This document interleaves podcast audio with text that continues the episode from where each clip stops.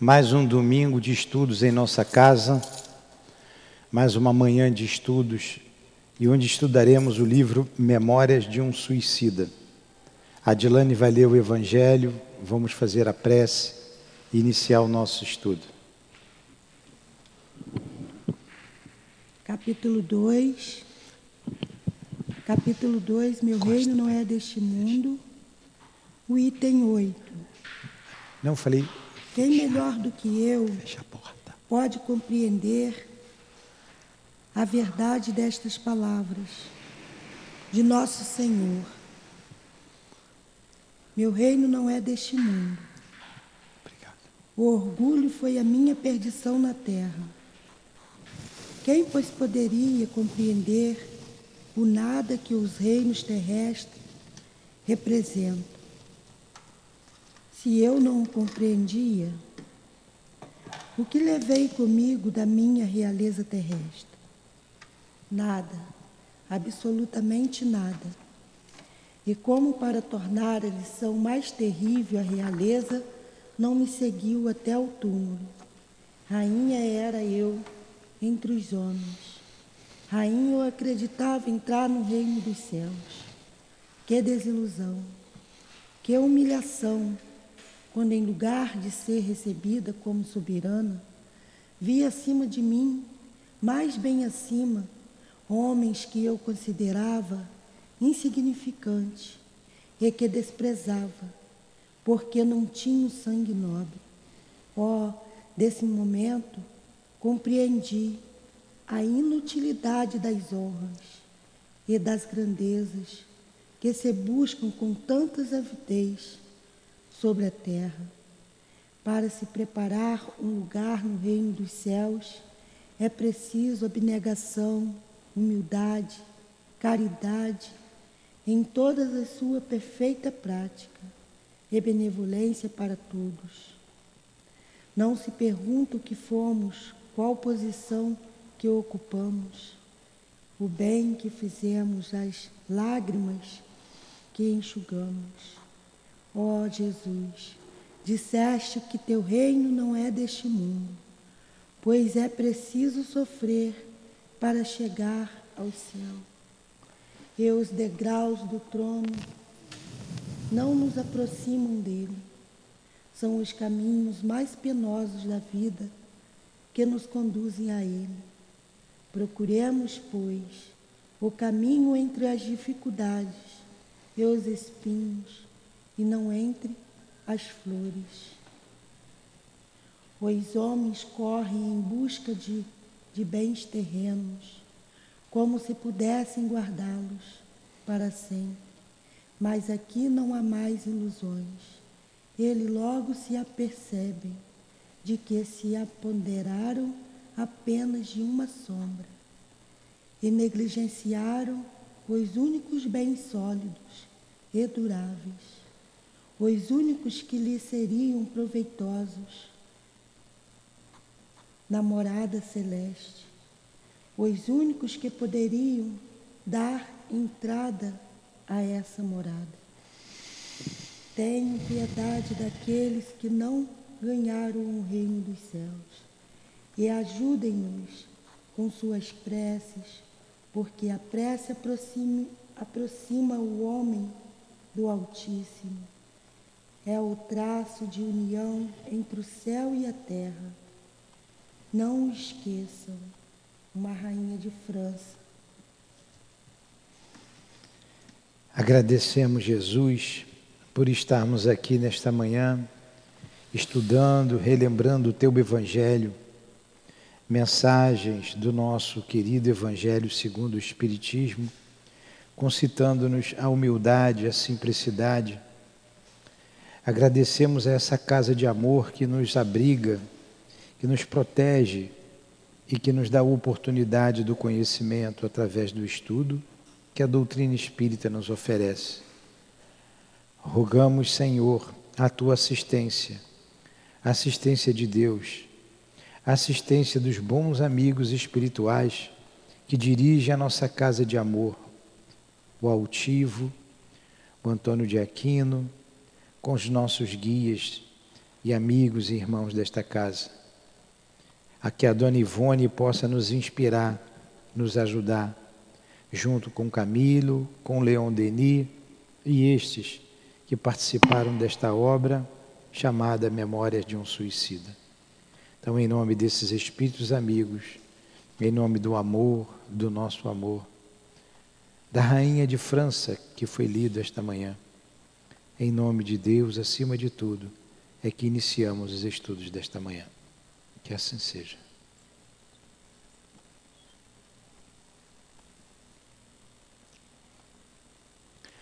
Então vamos lá, vamos dar sequência aqui ao nosso estudo. Qual é a página? É, Memória de um Suicida, onde nós paramos, Adilane. Então, o que acontece? Nós, nós estávamos estudando o retorno de Jerônimo, não é? O retorno do Jerônimo. O Jerônimo pediu ao a direção espiritual da casa Maria de Nazaré para vir à terra. Para vir à terra. E ele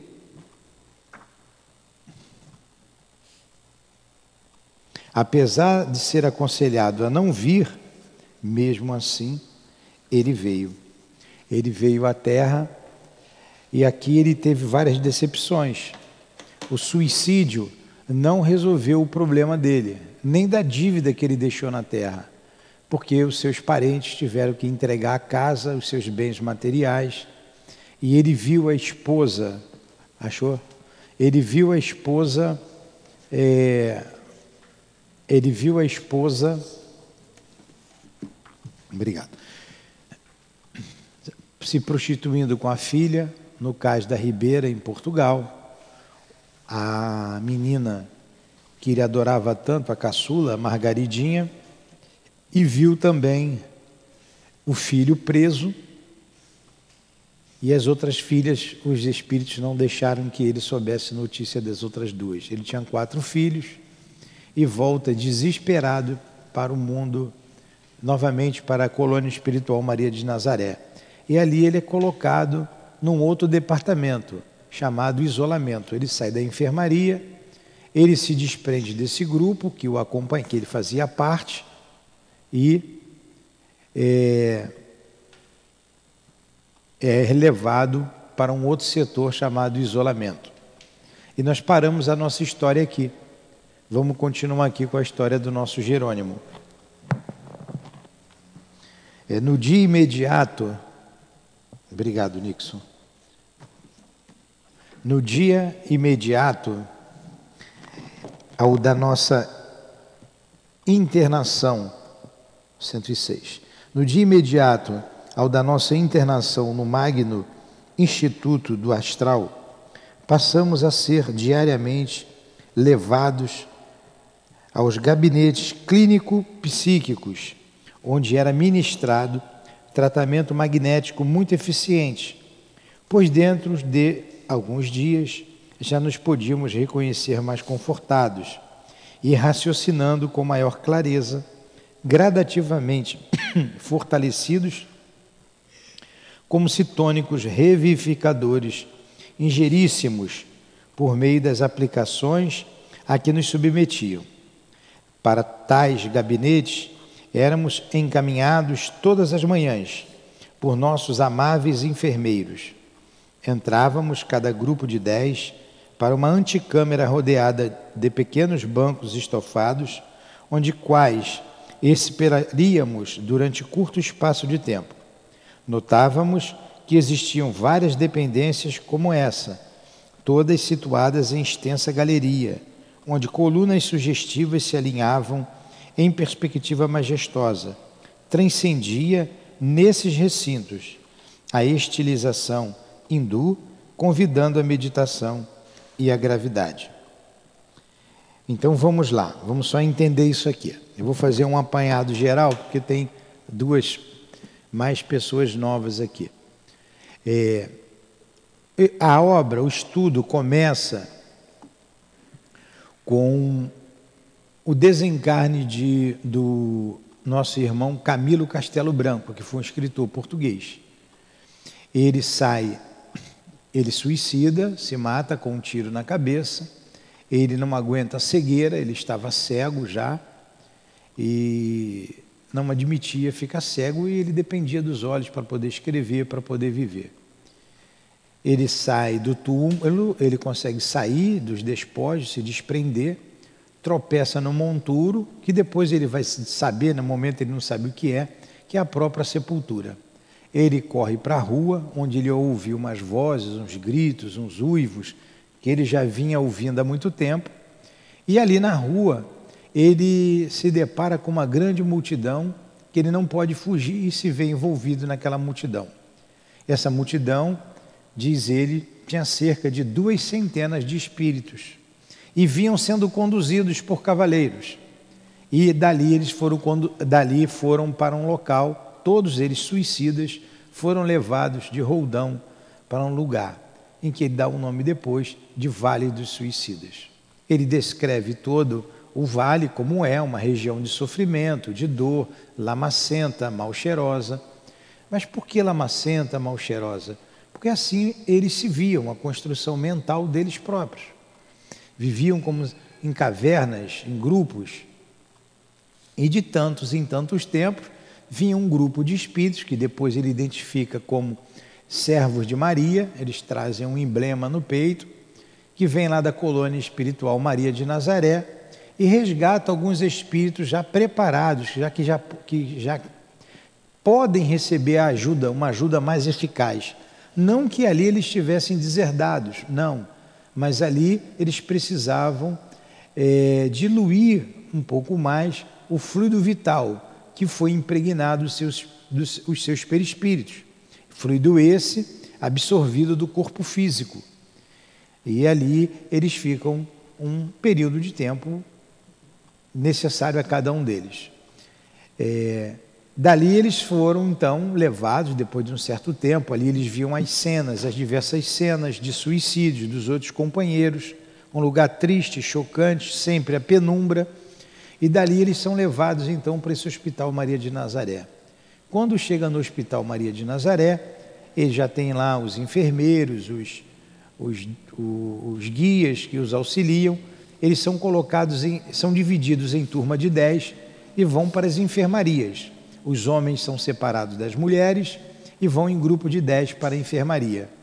Nessa enfermaria, num desses quartos, está o Camilo, esse que vem narrando a história.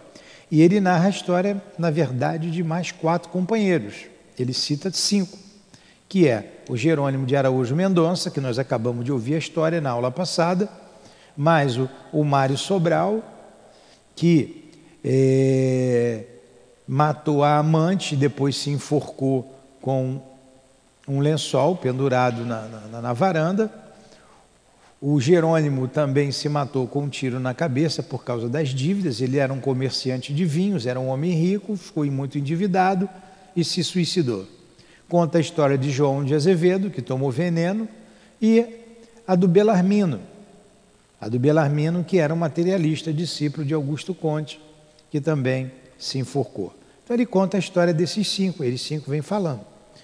Quando chegou no hospital, eles descansaram, se refizeram, dormiram, tomaram banho, fizeram um lanche, dormiram, acordaram, foram convidados para uma reunião. Nesse convite, um desses companheiros, chamado a, a, a, o Jerônimo, Jerônimo de Araújo Silveira, diz: Olha, eu quero ver a minha família. Eu não quero, eu não, não, não quero ir a essa reunião. Eu sou obrigado a ir à reunião? E o guia lá disse que não. não. Então eu não vou, então eu não quero ir. Todos os demais companheiros acharam aquilo ali uma falta de educação, falta de consideração. Eu falei, eu quero falar então com o diretor dessa instituição, porque eu preciso ver a minha família na terra. E o enfermeiro obedeceu, levou, falou com o diretor do hospital. Como é que é o nome dele? O Toda hora vem Aniceto na minha cabeça porque a gente está estudando o livro de André Luiz e Aniceto. Ali é o. Enfim, Era o guia lá do hospital, o diretor do hospital, o recebe. Hã? Não, é. Aí ele, ele recebe, vê aí, Nixon, ele recebe lá o, o, o, o Jerônimo, tenta dissuadi-lo da ideia de voltar à terra, diz que não é momento, diz que não é o momento dele voltar. E mesmo assim ele insiste, diz que tem filhos pequenos, tem saudade da, da filhinha, da Margaridinha. E o, o, o diretor do hospital. Hã? Roberto. Não, Roberto é o, é o médico lá. É, tenta dissuadi-lo da ideia. Deixa eu ver o nome dele aqui, que eu não esqueço. Nome de quem? Isso aqui. O nome do diretor, que ele vai ao diretor e ele o recebe lá. Ah, tá. Ramiro de. Não. Vocês não prestam atenção? É que a minha cabeça está ali no, no outro livro que a gente. Vamos lá. Teócrito, irmão Teócrito. Teócrito também tem uns nomes, né? Em vez de botar João, que é mais fácil da gente guardar, é o Teócrito. O Teócrito, ele é o, o diretor lá do, do hospital. E o Teócrito, então, depois de muita insistência dele, concede a vinda dele à Terra. E diz para ele: Olha, você vai, mas tudo vai correr por tua conta. Tudo, todo prejuízo será debitado na sua conta. Ele vem, vem à Terra, visita a sua família, chega tem, aqui tem a desagradável surpresa, enviar a casa onde ele morava habitado por outras pessoas, a mulher se vendendo no cais do porto com a filha e vendendo peixes, é, o filho preso, e ele retorna então, os outros dois filhos não deixaram nem ele ver o que estava acontecendo. Ele retorna à, à, à colônia Maria de Nazaré, e lá ele é separado, como nós dissemos, desse grupo, indo para um outro setor do, desse hospital, chamado isolamento. Lá na frente, nós vamos retornar à história do Jerônimo. Ele vai falar que eles vão visitar a colônia e vão aonde estará o nosso querido irmão Jerônimo de Araújo. Passado a história, ele começa a contar aqui do tratamento. O que nós acabamos de ler é o tratamento dos passes. Tratamento fluídico magnético são espaços em que eles eram submetidos diariamente e paulatinamente eles foram recobrando a consciência de tudo, do que passou na Terra, foram se reequilibrando, se estruturando para continuar a vida, apesar da dor do suicídio. Isso não saía da cabeça deles, né? mas eles foram se estruturando. Então foi aqui que nós paramos e foi o que nós acabamos de citar agora com o tratamento que os demais estavam sendo submetidos lá no hospital, Maria de Nazaré. Aí ele continua: é, penetrávamos então o ambiente dos trabalhos, impregnado de fosforescências azuladas, então ainda imperceptíveis à nossa capacidade espiritual.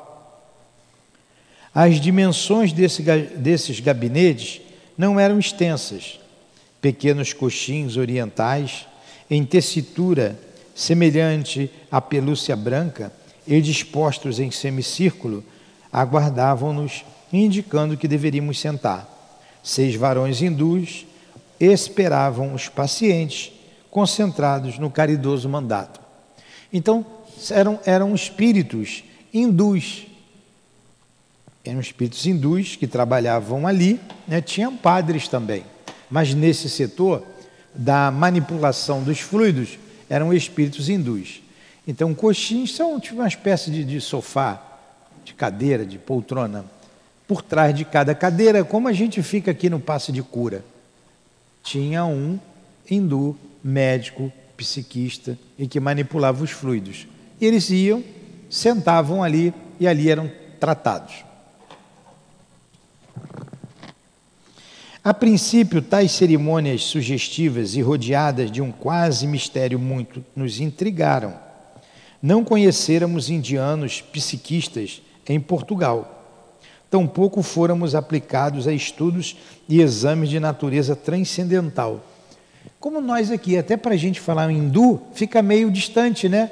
Porque a gente não está acostumado com esses espíritos. Ele descreveu lá no início, eles usavam aquele turbante, é, usavam é, a, os trajes que eles usavam na Índia, quando lá viveram e estudavam, não a doutrina espírita, porque a doutrina espírita não tinha surgido ainda, mas o que traz a doutrina espírita, as ideias espíritas. As ideias espíritas, é, a ideia espírita é diferente da ideia da, da, doutrina espírita. A doutrina espírita ela é feita das ideias espíritas. A ideia espírita sempre teve, desde que o mundo é mundo, a reencarnação. Reencarnação só surgiu com, com a doutrina espírita? Não. Desde o primeiro homem à Terra, não sei há quantos milhões de anos atrás, ou milhares de anos, é, tem reencarnação, a gente reencarna. É lei da natureza, é lei de Deus, em todos os, em todos os mundos, em todos os globos do universo. A reencarnação é uma lei, como a lei de amor. Né? Então, eles estudavam essas leis, a reencarnação, a comunicabilidade, a individualidade da alma após a morte, ninguém morre, então, a imortalidade do espírito, eles já sabiam isso, isso já era do conhecimento deles.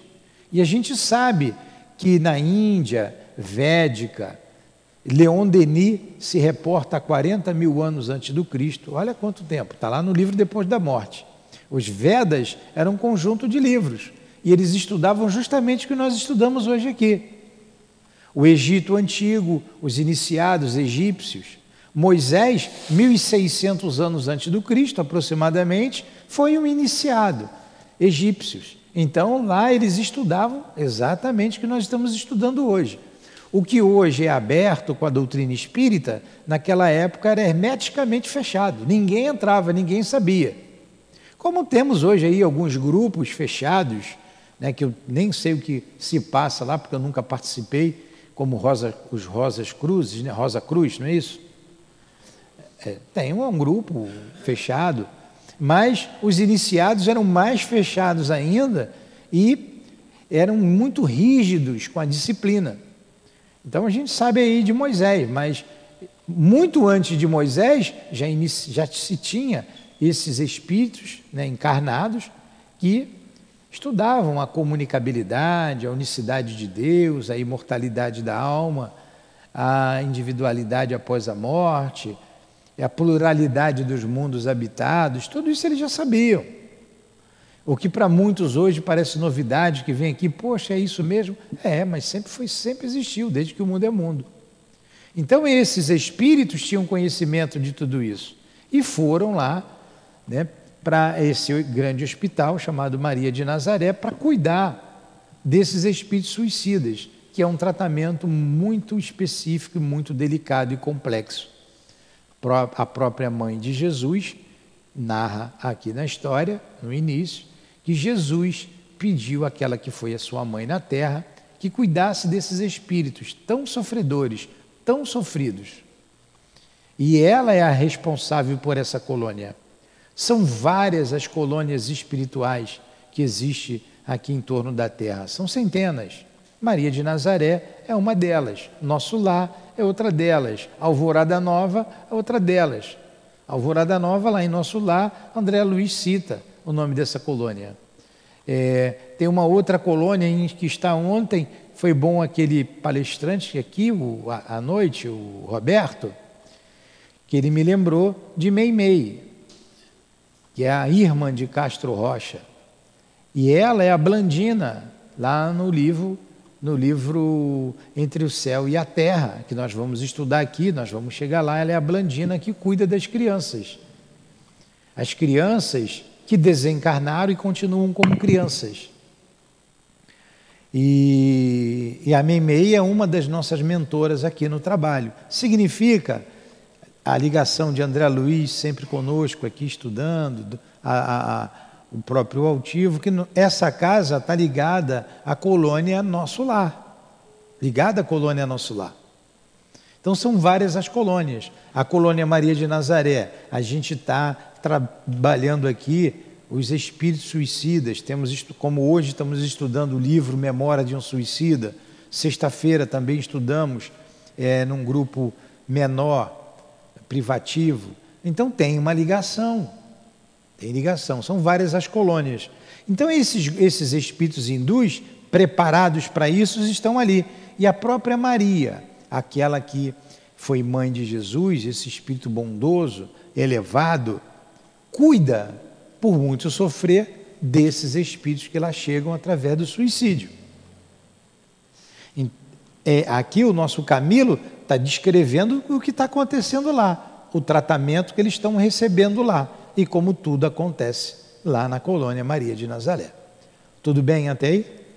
Se todo mundo se situou. Contei toda a história aqui, toda semana eu conto a história desde o início. Desde a hora que o Camilo saiu do túmulo, que ele tropeçou no próprio monturo, foi levado para aquela região umbralina chamada é, Vale de Suicida, foram acolhidos lá na, na instituição Maria de Nazaré, Nazaré foram para a enfermaria e eu conto toda semana revendo todos os passos para a gente se situar. Contamos a história do Jerônimo, o Jerônimo que se rebelou, quis vir à terra qualquer, de qualquer maneira, não era o momento, ele veio e sofreu as consequências da sua rebeldia. E agora nós estamos falando do tratamento que eles estão recebendo com esses espíritos hindus. Tudo bem até aí? Só para a gente se situar quem são esses espíritos. Então vamos lá. A princípio, tais cerimônias sugestivas e rodeadas de um quase mistério muito nos intrigaram. Não conhecêramos indianos psiquistas em Portugal, como nós também não conhecemos aqui. Por isso eu falei tudo isso. Nós falamos tudo isso. Tampouco fôramos aplicados a estudos e exames de natureza transcendental, porque a maioria era católico. Só tinha o Belarmino que era materialista, que era discípulo de Augusto Conte. Eis, todavia, que nos surpreendíamos agora sob a dependência e proteção de uma falange de iniciados orientais a cuja existência real não déramos jamais senão relativo crédito. E olha que eles eram pessoas intelectualizadas no mundo, hein? Por se não, por se nos afigurar excessivamente mística e lendária. Até parece também, quando a gente contou aqui, quando nós falamos, apenas reproduzir o que o Leon Denis fala no livro Depois da Morte, sobre esses iniciados. Parece para nós também meio místico, né? E lendário, como parecia para eles. Mas para nós fica mais fácil entender por causa da doutrina espírita. E eles nada mais faziam do que estudar o que nós estudamos de maneira aberta aqui. Agora, com muita disciplina. Uma disciplina extrema. Em alguns, alguns casos, punia-se de, de morte o médium que é, falasse o que acontecia, levasse para fora. Em alguns casos. Né? Então, é, é, era uma disciplina muito rígida para com os médiums. E aqui a gente pede o médium simplesmente para estudar. Estudar, botar a cabeça no lugar. Como diz Kardec, né? o bom médium é aquele que só tem a, a ligação com os bons espíritos. E para ter ligação com os bons espíritos, a gente precisa estudar e precisa se moralizar. Era isso que eles faziam também, estudar e a moralização.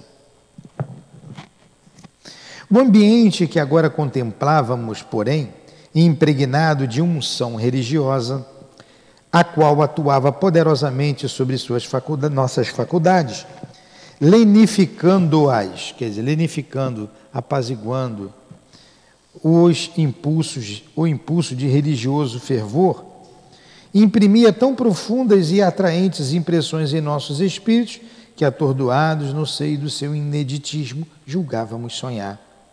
Quando pelas, pela primeira vez penetramos esses ambientes saturados de ignotas virtudes, fomos mesmos acometidos de invencível sonolência que nos provocou um como estado de semi-inconsciência. E o ambiente lá, esse setor, era só para esse tratamento fluídico O ideal de uma casa espírita, o ideal de uma casa que trabalha com a cura, como nós trabalhamos aqui, é que você tenha um, ambiente somente para a cura. Ninguém entre ali, ninguém faça balbúrdia. Tem que ir alguém para fazer a limpeza do ambiente, passar um pano, sair, pronto. Não mexer em cadeira, não desarrumar cadeira, não mexer em nada, em nada.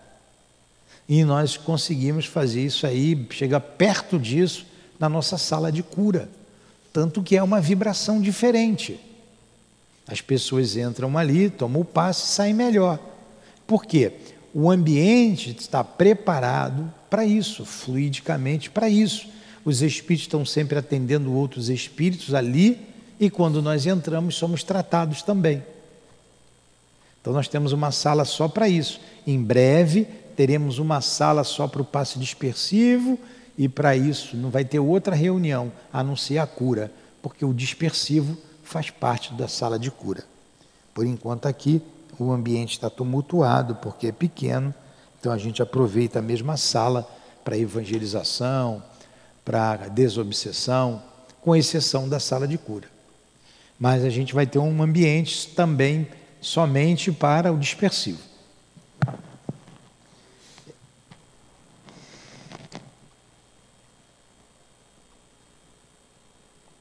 Os operantes indicavam-nos o semicírculo formado pelos alvos coxins, que eram os sofás, né, as poltronas lá onde ficavam.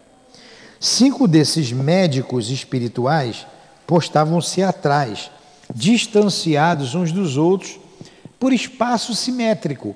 Ó, como a gente faz aqui no passe de cura.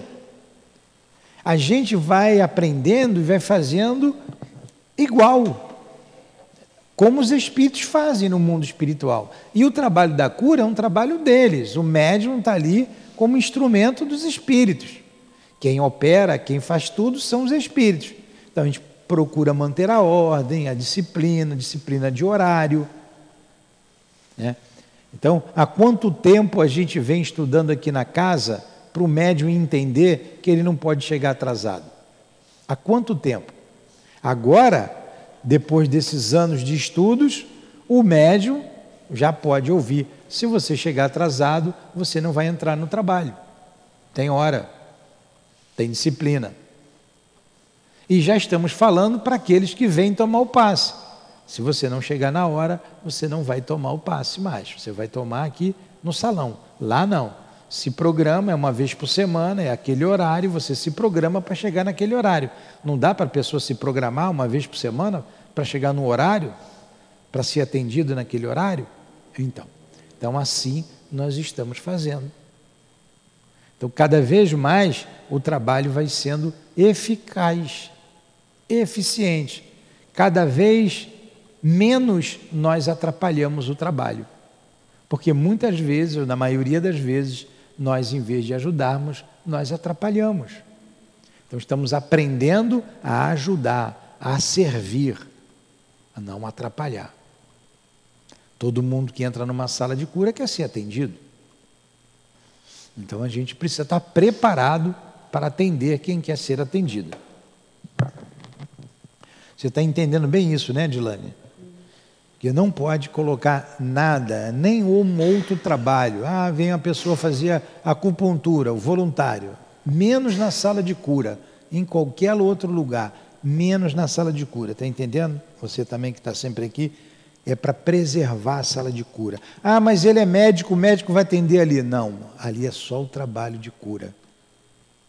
Só o trabalho de cura. Ah, mas a terapia de. Não, só o trabalho de cura. Estou sendo bem claro, né? Não, não. Entrou, limpou, fechou, saiu, acabou. Não tem trabalho agora, fica a sala vazia, trancada. Ninguém entra lá. Nem a luz a gente acende ali dentro. Nem a luz. A gente bota uma luz que não prejudique é, os, os, os, o fluido animalizado que nós temos, que ele tem algumas propriedades que a maioria desconhece, como por exemplo o fósforo, e que a luz, essa luz aqui, queima. Por isso a gente bota uma luz vermelha, um infravermelho não atrapalha. Por isso, as, re, as, as, as reuniões de materialização também são na penumbra, quase na escuridão, porque a luz atrapalha o fluido do médium, do ectoplasma, o que exala do médium de efeitos físicos para a materialização dos espíritos. Então, estudando, a gente vai aprendendo tudo isso e vai facilitando o trabalho deles. A gente vai ter que terminar já já por causa do nosso encontro, tá? Hoje a gente vai fazer um tempo menor, mas uns 10 minutinhos a gente vai terminar. O sexto colocava-se à frente como fechando o círculo dentro do qual ficávamos nós outros prisioneiros, os braços cruzados à altura da cinta, a fronte atenta e carregada, como expedindo forças mentais dominadoras para caridosa vistoria e inspeção nas fráguas do nosso atormentado ser. Olha, a gente vai parar aqui, nesse tratamento que, que o, o nosso Camilo está descrevendo o tratamento que esses espíritos hindus estão proporcionando aos espíritos suicidas acolhidos naquela colônia. Nós estudamos aqui 40 minutos, não vamos estudar uma hora e meia, porque nós. É página, página 108.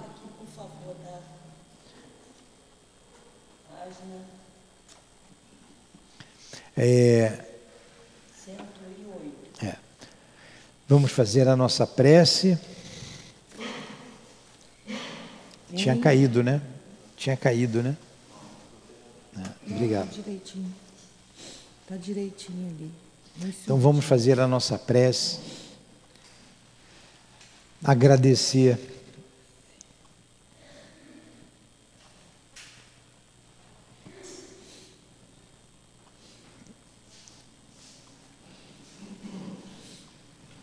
agradecer a Deus, agradecer a Jesus, aos bons espíritos que aqui estão, a nossa Ivone querida, o, o nosso Leon Denis, o Charles, enfim, todos esses nomes que o nosso Charles, Dona Ivone, o Chico, o Doutor Bezerra representam, o altivo, diretor da nossa casa, a todos os espíritos a nossa gratidão.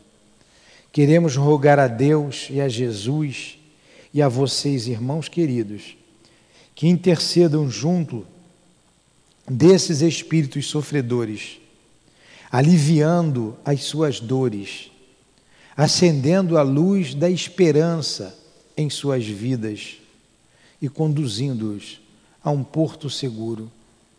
Ajude, Senhor, a diminuir, a zerar o número de suicídios na nossa terra. Que essa vibração de amor que sai nesse momento, através desta prece, possa ajudar aos guias daqueles que pensam no engano do suicídio, a saída para os seus problemas. Que eles consigam evitar, dizendo não não faça isso. Não faça isso. Que Deus ajude a todos. E aqueles que já cometeram esse ato, tenham uma certeza que retornarão à terra, que refarão novamente os seus caminhos, a sua caminhada, e um dia serão felizes, porque vencerão. Na obra de Deus, todos nós fomos criados para a vitória. Tenham esperança. Tenham esperança e fé em Deus. Que o perfume das rosas possa inebriar os seus olfatos. E que essas belas flores sejam o símbolo da esperança e do amor de Deus para vocês. Que ela chegue ao Hospital Maria de Nazaré, nas enfermarias, nos locais onde esses irmãos se encontram, chegando lá como um bálsamo, como alívio, como luz de esperança para todos. E aos que estão aqui, se sintam amados, envolvidos e com essas mesmas vibrações recebendo essas mesmas flores, sentindo o exalar desse mesmo perfume. Despeça-os, Senhor, na tua paz. E quanto a nós, continue conosco, nos fortificando o ânimo, a coragem de viver, de enfrentar os problemas da vida, de criar resistência ao mal, vencendo as tentações e os males que ainda existem em nós. Que seja em nome da Dona Ivone, em nome desses espíritos amigos, em nome do Altivo, do Dr. Erma, do Baltazar, de Antônio de Aquino, do Dr. Bezerra, de Leon Denis, de Allan Kardec, dos guias da nossa casa espírita, que seja em nome do amor, em nome do nosso amor. Mas acima de tudo, em nome do amor de Maria Santíssima, em teu nome, Jesus, em nome do amor de Deus, é que encerramos os nossos estudos em torno do livro Memórias de um Suicida. Que assim seja. Graças a Deus.